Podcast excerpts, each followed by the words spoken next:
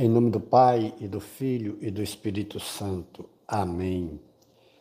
Vinde, Espírito Santo, enchei os corações dos vossos fiéis e acendei neles o fogo do vosso amor. Enviai, Senhor, vosso Espírito, e tudo será criado, e renovareis a face da terra. Deus, que instruístes os corações dos vossos fiéis, com a luz do Espírito Santo, Fazei que apreciemos retamente todas as coisas, segundo o mesmo Espírito, e gozemos sempre de Sua consolação. Por Jesus Cristo, Senhor nosso. Amém. Hoje, dia do Senhor, e nós vamos fazer nossa Lexo Divina, nossa leitura orante, com o texto de Marcos 9, de 38 a 48. Só para a gente relembrar, nós temos quatro evangelistas. Os três primeiros são chamados os sinóticos, ou seja, que têm narrativas muito parecidas entre si. E o quarto é João. Nós temos justamente o ano A, B e C, em que a gente, nos domingos, a gente aprofunda um desses três evangelhos. Pela ordem, Mateus, Luca, Marcos e Lucas, então o ano A é Mateus, o ano B, que é esse que nós estamos vivendo. Nos domingos a gente vê o Evangelho de Marcos. E no ano C, que será o ano que vem, a gente vê o Evangelho de Lucas. O Evangelho de João, ele permeia os três. Sempre que alguma festa, alguma solenidade, alguma celebração especial, se vem com o Evangelho de João. Portanto, nós estamos no ano B, que é uma sequência lógica que a igreja nos propõe. Vamos então ao evangelho de hoje, Marcos 9, de 38 a 48.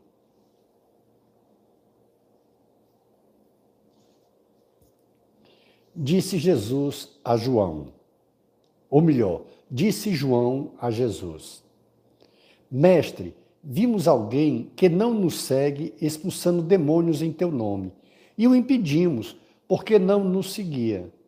Jesus, porém, disse: Não o impeçais, pois não há ninguém que faça milagres em meu nome e logo depois possa falar mal de mim. Porque quem não é contra nós é por nós. De fato, quem vos der a beber um copo d'água por serdes de Cristo, em verdade vos digo, que não, que não perderá a sua recompensa. E se alguém escandalizar um destes pequeninos que creem, melhor seria que ele prendesse ao pescoço a mó que os jumentos movem e o atirassem ao mar. E se tua mão te escandalizar, corta Melhor é entrares mutilado para a vida do que tendo as duas mãos ires para a geena, para o fogo inextinguível. E se teu pé te escandalizar, corta-o. Melhor é entrares com um só pé para a vida do que tendo os dois pés seres atirado na geena. E se teu olho te escandalizar, arranca-o. Melhor é entrares com um só olho no reino de Deus do que, tendo os dois olhos, seres atirado na geena, onde o verme não morre e onde o fogo não se extingue. Palavra da salvação. Glória a vós, Senhor. Nós temos no Evangelho de hoje três pontos assim distintos. E rapidamente a gente pode, para essa compreensão desse texto, que é o primeiro passo da nossa oração, da nossa leitura orante, a gente pode distinguir os três pontos.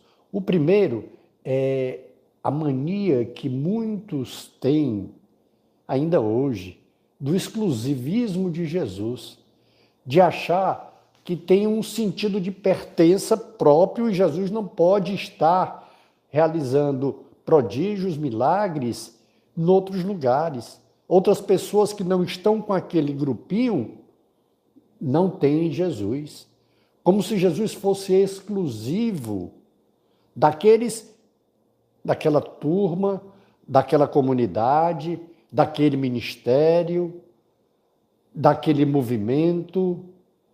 É incrível como ainda hoje a gente vê isso, como se determinadas pessoas, determinados movimentos, determinados institutos fossem os donos de Jesus, onde Jesus só realizasse prodígios, milagres ali entre eles e desprezam os outros. Essa é a mentalidade ainda dos apóstolos, desde João, e veja a repreensão de Jesus. Jesus não concorda com isso e diz mais: como é que alguém que em meu nome realiza prodígios e milagres depois pode estar contra mim? Então Jesus já está aqui e isso é atual, tirando todo e qualquer poder, aspas, de exclusividade com Jesus. Jesus não é propriedade privada de nenhuma comunidade, de nenhum movimento, de nenhum instituto. Não. Jesus é o Salvador universal de todos os povos, de todas as gentes, em todas as épocas do mundo. Então, é a primeira ideia que a gente precisa tirar, que o Evangelho de hoje, no dia do Senhor, vem nos trazer. Jesus é Senhor de todos. Jesus realiza prodígios conforme lhe apraz, onde ele quiser. Por isso que em todas as comunidades, em todos os institutos, em todos os movimentos, eles são a graça do Espírito Santo para que o nome de Jesus seja enaltecido para a glória do Pai e para o bem de todos nós.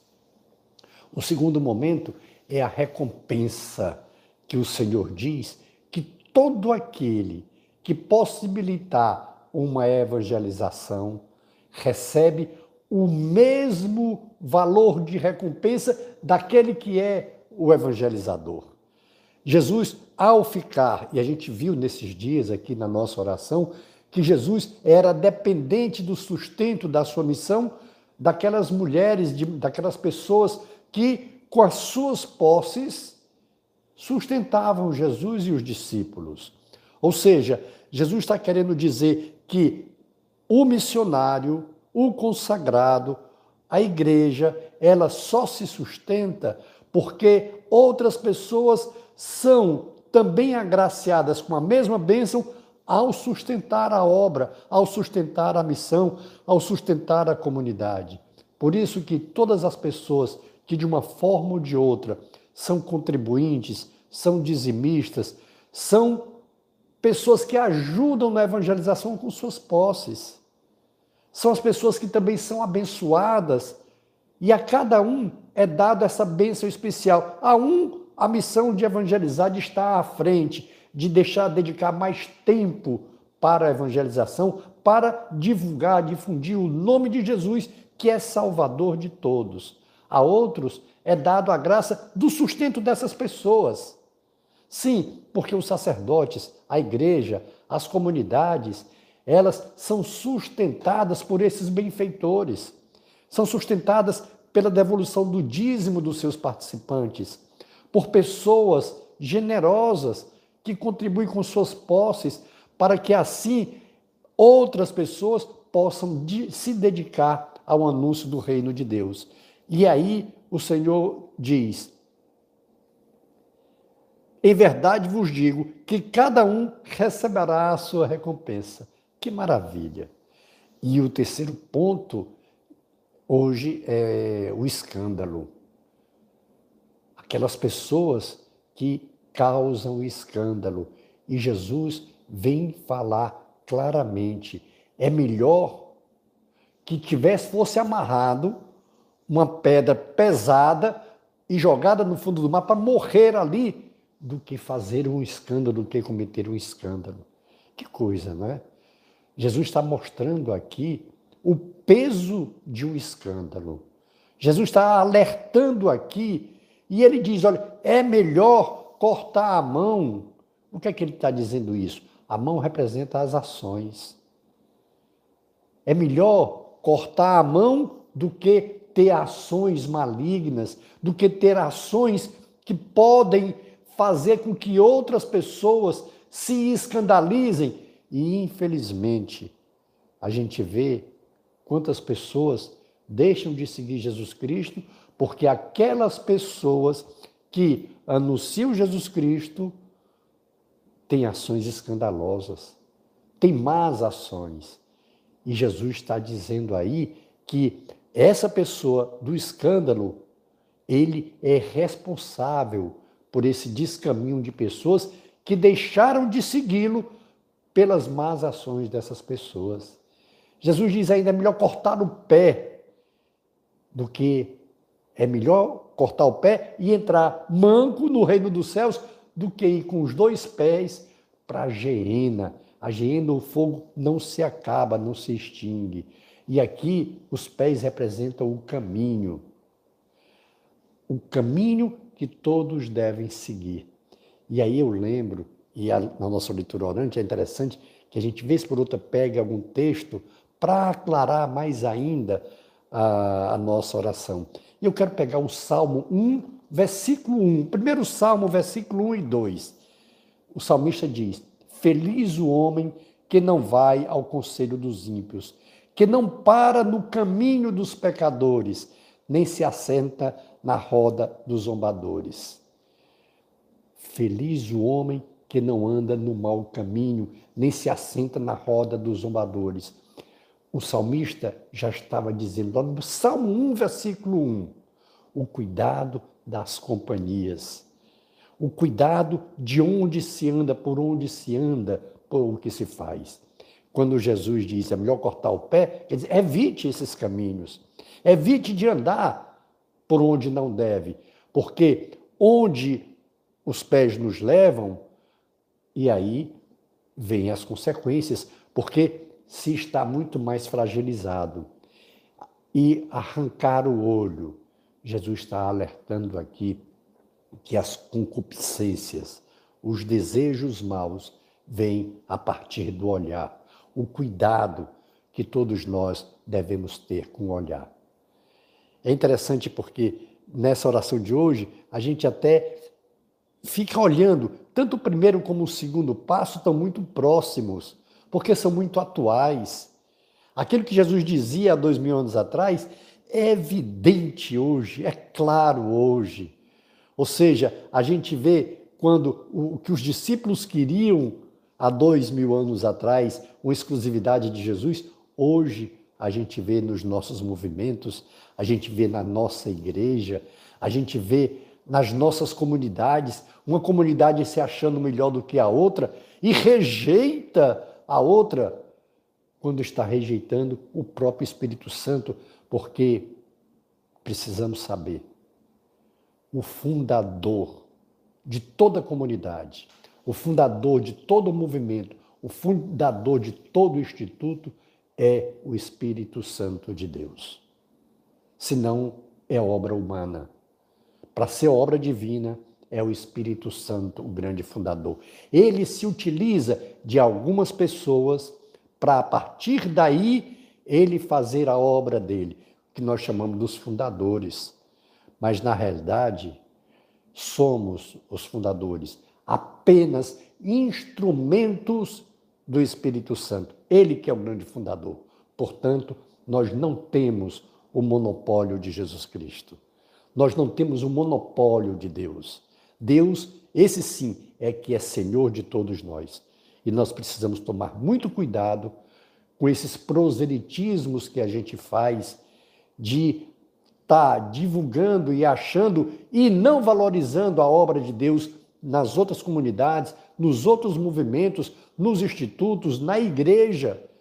Precisamos nos respeitar, porque aí nós estamos respeitando o próprio Espírito Santo de Deus. E vale a pena agora, nesse terceiro momento, porque o primeiro e o segundo a gente fez praticamente juntos, mas no terceiro momento nós respondermos a Deus. E cada um de nós tem algo que o Senhor quer falar. Será que eu me sinto como um poder exclusivo de Jesus? Ele só age em mim, ou na minha comunidade, ou no meu movimento, ou no meu instituto? Por que, então eu disputo tanto que pessoas venham para o meu instituto, para a minha comunidade, para o meu grupo? Por que isso? Vale a pena a gente refletir.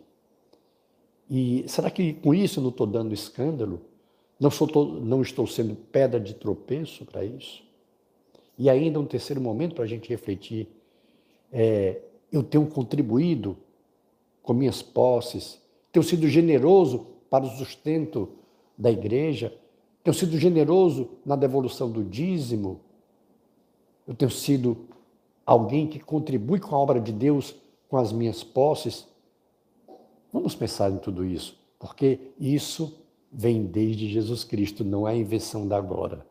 É o desejo de Jesus Cristo que todos nós sejamos aqueles construtores do seu reino e não do nosso reino.